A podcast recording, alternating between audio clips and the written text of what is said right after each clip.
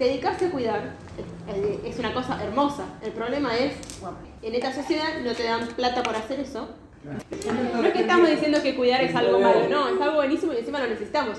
El problema es que esta sociedad te dice, ah, no, mi mujer eh, no, no hace nada, es ama de casa, no trabaja. Eso está todavía. Está muy presente. Claro, y entonces el problema es que esta es una situación de riesgo social. ¿Por qué?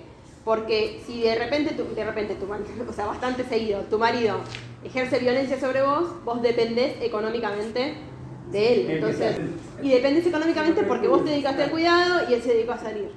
Y te dedicaste al cuidado porque, entre otras cosas, cuando vos tenés un nene muy chiquito, no hay vacantes para, para espacio de primera infancia públicos menores de 3 años, ni acá ni en el resto del país, hay que decirlo. Eh, contrataron a trabajar a casa particular, es algo que pueden hacer algunas mujeres y otras no, ¿no? Y muchas sienten que cambian la guita, que si salen a trabajar van a ganar básicamente lo mismo que van a gastar en pagar por un espacio de infancia o por una, una, empleada doméstica. Entonces, eh, ¿Estás en riesgo social por eso? Estás en riesgo social porque si se separa esta pareja y el chabón decide tomarse el palo, voy a hablar así mal y pronto, te quedaste con la responsabilidad de cuidar, sin ingreso propio y sin tiempo, además, para ir a trabajar porque estás cuidando.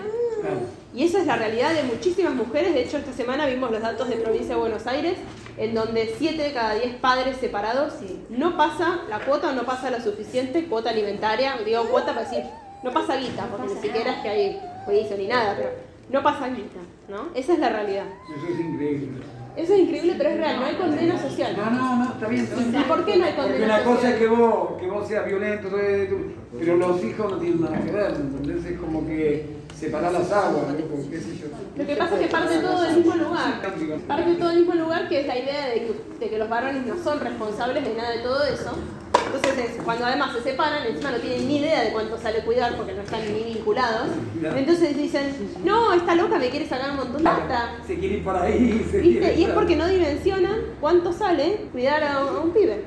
Y además de todo eso, lo que pasa es que eh, la cosa como está así, la idea de que cuidar es responsabilidad nuestra, de las mujeres, o sea, de la familia y dentro de la familia de las mujeres, primero, genera mucha exclusión en eh, personas trans, porque de repente, o sea, si tu familia, si vos no tenés, o sea, el problema es que así como están las cosas, la calidad de cuidado que vos le das a tu pibes y a tu familia depende del bolsillo que tenés y del vínculo con la familia. Si vos te llevas mal, sos una persona mayor y no tuviste hijos, eh, o sos una persona trans que tu familia te excluyó, es como que caes en desgracia porque todo depende de la familia. ¿Por qué justo esto depende de la familia si un montón de otras cosas venimos diciendo que tienen que ser cuestión de Estado? ¿no? Eh, y además genera desigualdad entre las propias mujeres, porque es esto, yo sí, este, como profesional puedo contratar a un trabajador a casa particular y salir a trabajar y seguir ganando guita y encima cuando la tuve ya obtuve una licencia remunerada, entonces genera más desigualdad y lo gracioso, y por eso, no sé si gracioso, es triste en realidad, pero es relacionado con lo que decía la compañera, que en realidad hace mucho la sociedad está discutiendo, bueno, cómo resolvemos la pobreza, cómo resolvemos la informalidad, y resulta que está todo conectado con el cuidado, porque las personas más pobres de Argentina son las que más personas a cargo de cuidado tienen. Está todo vinculado con eso. Si vos tenés un hija, hijo, hija menor de 14 años, tus chances de, de ser pobre se duplican. Y cuando vos te fijas quiénes son, eh, por ejemplo, las porque aparte, ¿qué pasa? Cuando lo hacemos en casa, ese trabajo no sirve. O sea, no sirve para la sociedad, no, no, no suma, supuestamente. Pero después, cuando lo hacemos remunerado, tampoco se valora. Si yo salgo a trabajar como trabajadora de casa particular, me pagan poquísimo. Eh, y además son todas mujeres, porque de vuelta, y con lo que decía antes la, compañera que está por allá, en educación y en salud, no tiene nada. ¿Por qué? Porque esa idea se sigue pensando que es como medio una responsabilidad nuestra, también cuando salimos a trabajar. Por eso cuidamos, por eso somos la seño que nos dicen mamá, por eso somos la, la enfermera. O sea, todo, todas esas profesiones en donde más estamos nosotras son las que se parecen a las tareas de cuidado y además la sociedad paga mal. ¿no? Eh, entonces, ¿Por qué insisto con todo esto? Porque siempre se piensa que la agenda feminista, y más en este momento, que además hay mucha derecha recalcitrante activando, como que la agenda feminista, bueno, es como una cosa que tiene que venir después, es una cosa cultural, y no, es re económica, es re económica. De hecho, nos sirve para resolver las cosas que hace mucho tiempo queremos resolver, porque si no, si no pensamos que todas las mujeres en realidad están cuidando, hay, la mitad de las mujeres del país hace una jornada completa solo de cuidado, o sea, 8 horas por día solo de cuidado. Entonces, si vos no pensás en eso, después discutís planes sociales, sí, no, terminalidad educativa, pensás cómo resolver la pobreza como si la gente tuviera el tiempo. Y en realidad la gente está cuidando. Eh, y es muy político el, el, uso del tiempo, ¿no? ¿Qué hace la gente con el tiempo? Es lo que discute todo el tiempo la tele, ¿no? Bueno, ¿qué hacen los pobres con el tiempo? Los ricos a nadie le. nadie se lo pregunta.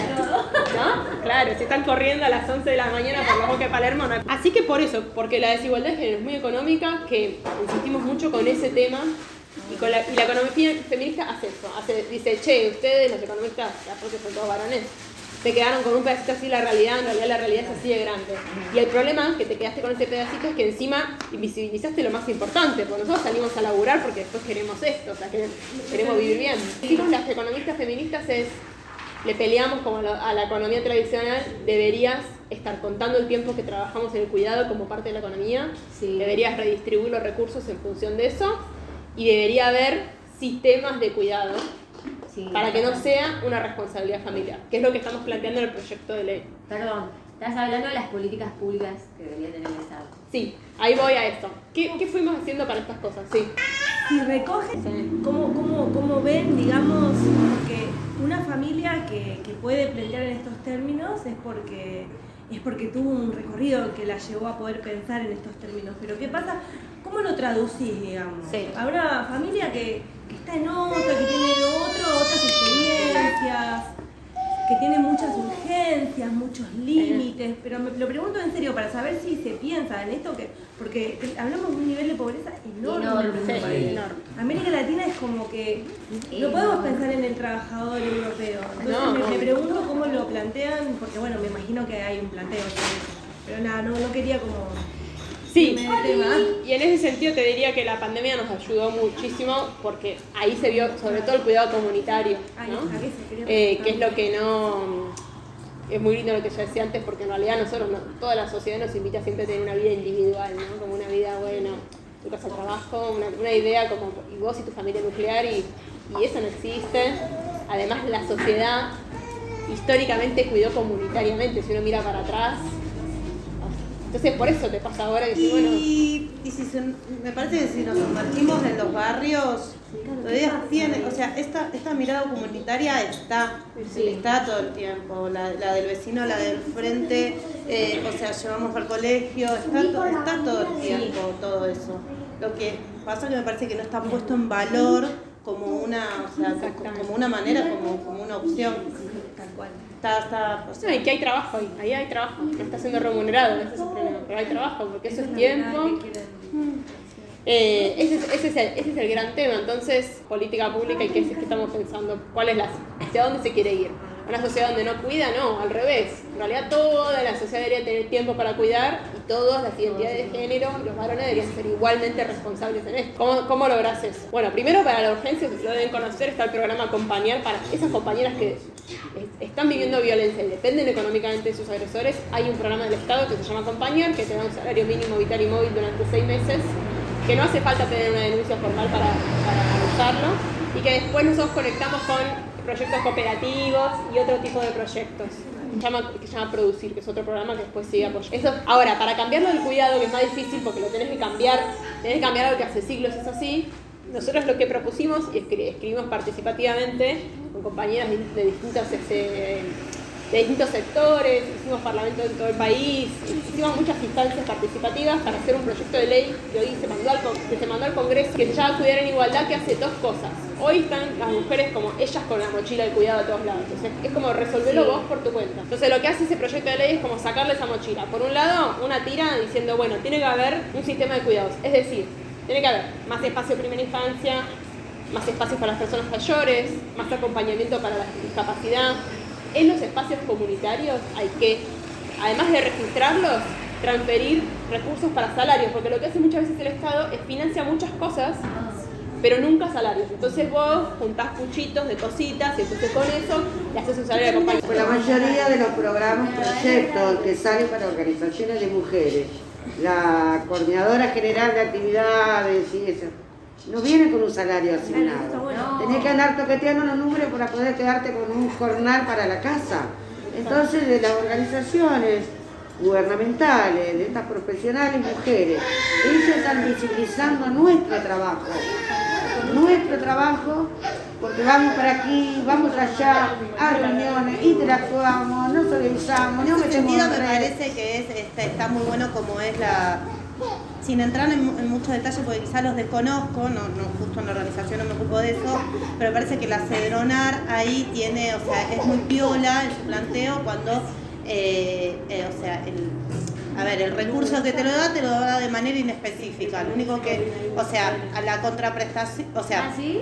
sí, te lo da de manera inespecífica. No No, no, no, no. Sí, Vienen y te que es auditan. lo mejor porque es lo más Sí, fácil. Es lo mejor, pero nosotros por eso, o sea, tenemos, o sea, los espacios que tenemos, Sí. O sea, Cedronar, igual es consciente la Cedronar que nosotros estamos, o sea, bancando casi, o sea, eh, el 80% de una casa, o sea, eh, eh, de niños, o sea, con recursos de ellos, ¿sí? Este, porque bueno, igual ya es entrar en otro terreno lo que es, o sea, eh, Sí, pero está todo conectado, te digo. Sí, porque lo también que es, muchas o sea, lo veces que es niñez, detrás pero de lo sí. que es adicción, en realidad lo que hay es falta de redes de cuidado. Lo mismo, bueno, con salud mental que lo hablaba Sí. con compañero. Lo mismo, muchas veces es, algo que vos ves que es como un problema. La adicción o salud mental en el fondo es una- un problema de organización del cuidado. Es que no está la familia, no está... Entonces, lo que planteamos en ese proyecto es eso, que cada espacio de cuidados donde el Estado convenie tiene que financiar el salario de los compañeros. Sin romantizar ese trabajo, porque también hay Reconocimiento como trabajadora. sí, que siempre hay un plus que no está toda la pago. vida, el voluntariado. Hay un plus, hay un plus que está en cuanto a la morosidad que nunca, y a la ternura que le pones al trabajo que nunca está pago. Eso seguro. ¿Viste? O sea, romantizar porque el cuidado tiene algo muy especial que si lo haces sin afecto no funciona. no. Eso seguro. Pero igual, más allá de eso, lo que quiero decir es que Cuando también estás en el cuidado comunitario no estás por la plata. Claro, no, está por lo No estás por la plata. Pero está bueno un sueldo, porque Quise decir que no tendría que ser rentado, yo creo que al contrario, Bien. o sea, debe ser, porque en definitiva lo que hacemos estamos cubriendo un bache que, que- que el Estado, o sea, no, no lo hace. Exacto. Hacemos un trabajo, las organizaciones socio- comunitarias, sociales, que no lo está haciendo. Y no estamos reconocidos, o sea, eh, a veces ni siquiera de manera asalariada. o sea, no. ¿Entendés? Entonces, podemos tener, o sea, algunas tenemos la posibilidad de tener, o sea, eh, percibir un sueldo, un ingreso, pero lo que yo le decía acá a la compañera es que hay un plus que nunca está pago, que es el plus, de, o sea, del amor, de la ternura y, y- y que excede al horario laboral.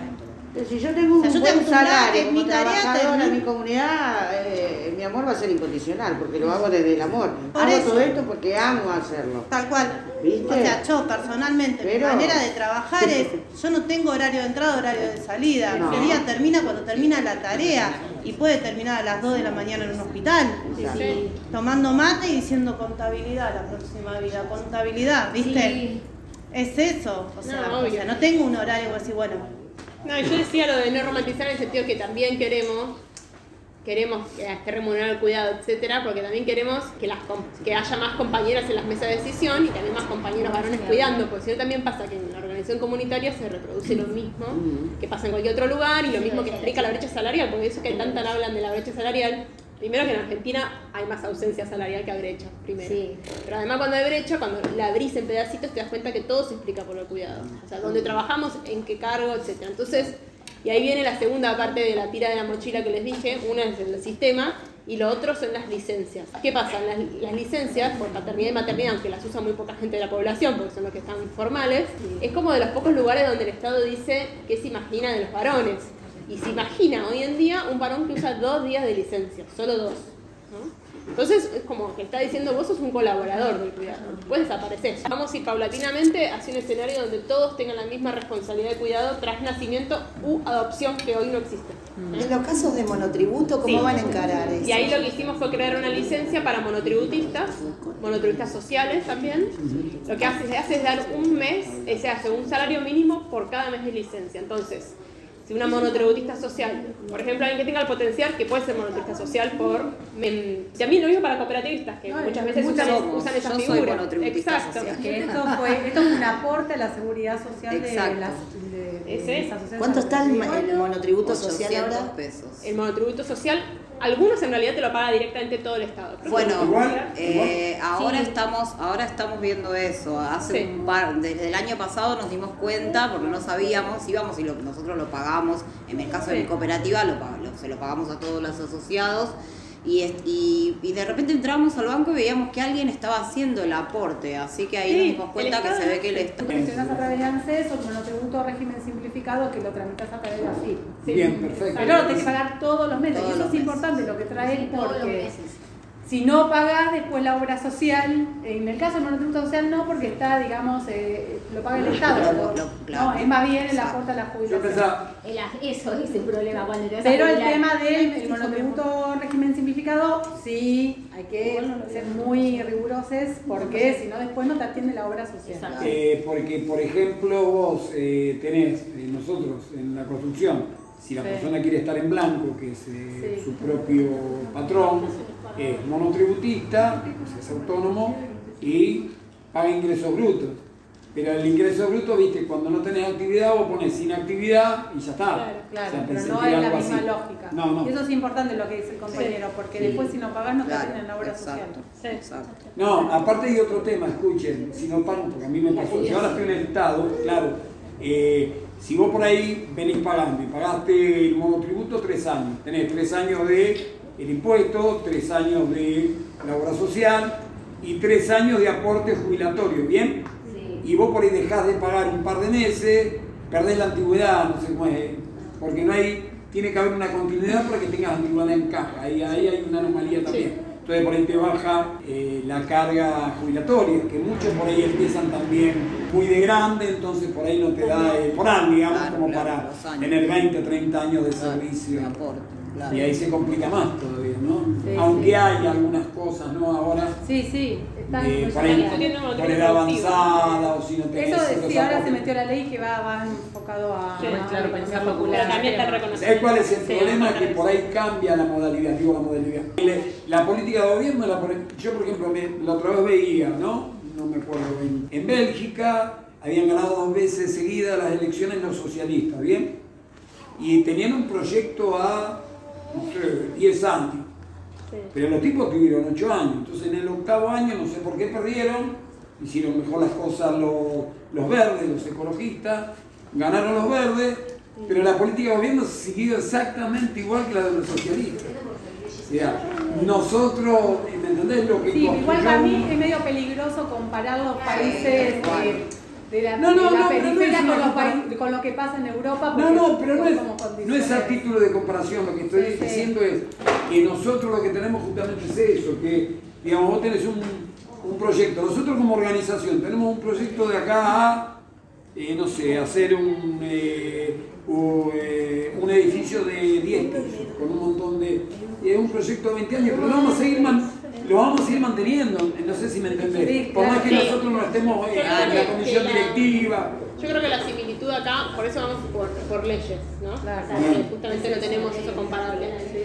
Eh, en esta ley lo que se trata de hacer entonces es que los monotributistas tengan licencia de cuatro meses Ajá. y que los varones tengan la misma responsabilidad de cuidado con las licencias y con una prohibición de trabajar, porque si no lo que pasa es que le da licencia y no la usan. Esa de la ciudad que contaban recién por ahí, no la usan los varones, no la están usando. Entonces es algo que tenés que cambiar desde ahora. Así que ese proyecto de ley se llama Cuidar en Igualdad, hace esas tres cosas que les dije y la invitación a militarlo porque para nosotros es muy importante que sea realidad, sobre todo eh, porque es un proyecto económico también. O sea, si se invierte en el tema de cuidados, hay muchos puestos de trabajo. Eh, si vos lo haces bien, muchos puestos de trabajo. Bueno, para el cooperativismo ni hablar, después lo va a contar solamente mejor vale. Pero eh, en el futuro del trabajo hay muchas cosas que se van a mecanizar, pero cuidar no. Entonces, justamente ahí, sobre todo en lo que es cuidado de personas mayores, esta ley también lo que hace es decir que las obras sociales tienen que dar cuidadores domiciliarios para personas mayores.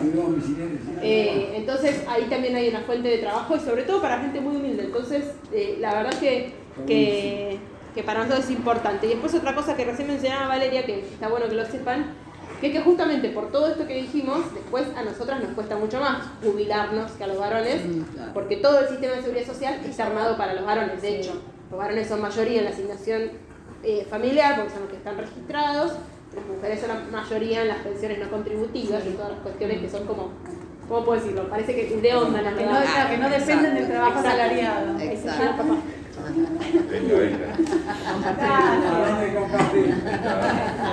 Hablando de cuidados, hablando de cuidados. Así que justamente para eso, además ahora hay en ANSES una cosa que se llama reconocimiento previsional del cuidado. Es decir, si vos te estás por jubilar, sos una persona mayor, y esto es importante por si conocen a alguien que no le dan los años para jubilarse y, y tuvo hijos, y bueno, esos hijos no, esos Ah, años claro. que tuvo hijos no pudo trabajar. Así que puede registrar. años de trabajo cuando tú, eh, sí, de encuestadora trabajaba en negro. Bueno, eso, Sin trabajo mucho trabajo formal. informal, ese que no Claro, cortaste. o Estudiaba, o, eh, yo, no podía. Exacto, entonces por eso ahora ya hay más o menos 200.000 mujeres que lo están recibiendo, que está bueno porque si no, en ninguna parte del mundo, no solo en Argentina, en ninguna parte del mundo las mujeres se pueden jubilar como los varones. Nunca llegan a la cantidad de años que te piden porque nunca tenés. O interrumpís porque fuiste mamá en el medio o nunca te dieron un trabajo formal porque nosotros tenemos más informalidad. Entonces, está todo conectado. Eh, además, eh, este año obligamos a las empresas, porque si no también lo que pasa es que a veces le exigimos a los sectores más pobres lo que no hacen los más ricos. Entonces, se le exige ahora a las empresas, eh, se empieza a cumplir desde marzo del año que, vi- del año que viene, tienen que tener, si una empresa tiene más de 100 personas, De guardería. tiene que tener una guardería para niñas de entre 45 días y 3 años. Si no la tiene, además el lactario. Pero esa ley no estaba ya. No, nunca se reglamentó. Claro, nunca se había reglamentado. Estaba puesto como según la cantidad de mujeres que tengas. Y decís, ¿y por qué mujeres? Si en realidad todos llegan con pibes, o sea, todos tienen pibes. Entonces ahora lo cambiamos es, según, si tenés 100 personas, tenés que tener un espacio justo para esa edad que es la que no te cubre de la educación obligatoria. Y si no tenés ese espacio, armalo con otras empresas de la zona. Y si no lo vas a armar con otras empresas de la zona, entonces le pagás un plus a las, a las personas que tienen que pagar por esto para los trabajadores. Sí, la provincia de Buenos Aires lo tiene para. eh, toda la- por lo menos para nosotros. Exacto. Bueno, hay muchos sindicatos que lo lograron por convenio. Por convenio. Ahora lo que estamos haciendo con esto es, tocar la ley de contrato de trabajo, que es lo que es para toda Argentina. Lo mismo con las licencias. Así que eh, para nosotros esas cosas también es, es parte de decir, bueno, to- ta- tanto varones como mujeres tienen la misma responsabilidad eh, en el cuidado. Y lo último que quiero nombrar, porque ya hablé un montón y quiero escuchar a Vale, eh, es el programa Registradas. En la pandemia, un montón de, de sectores recibieron apoyo, ¿no? El ATP, el retro, que es como, bueno, se les subsidió parte del salario para que no se perdieran los puestos de trabajo.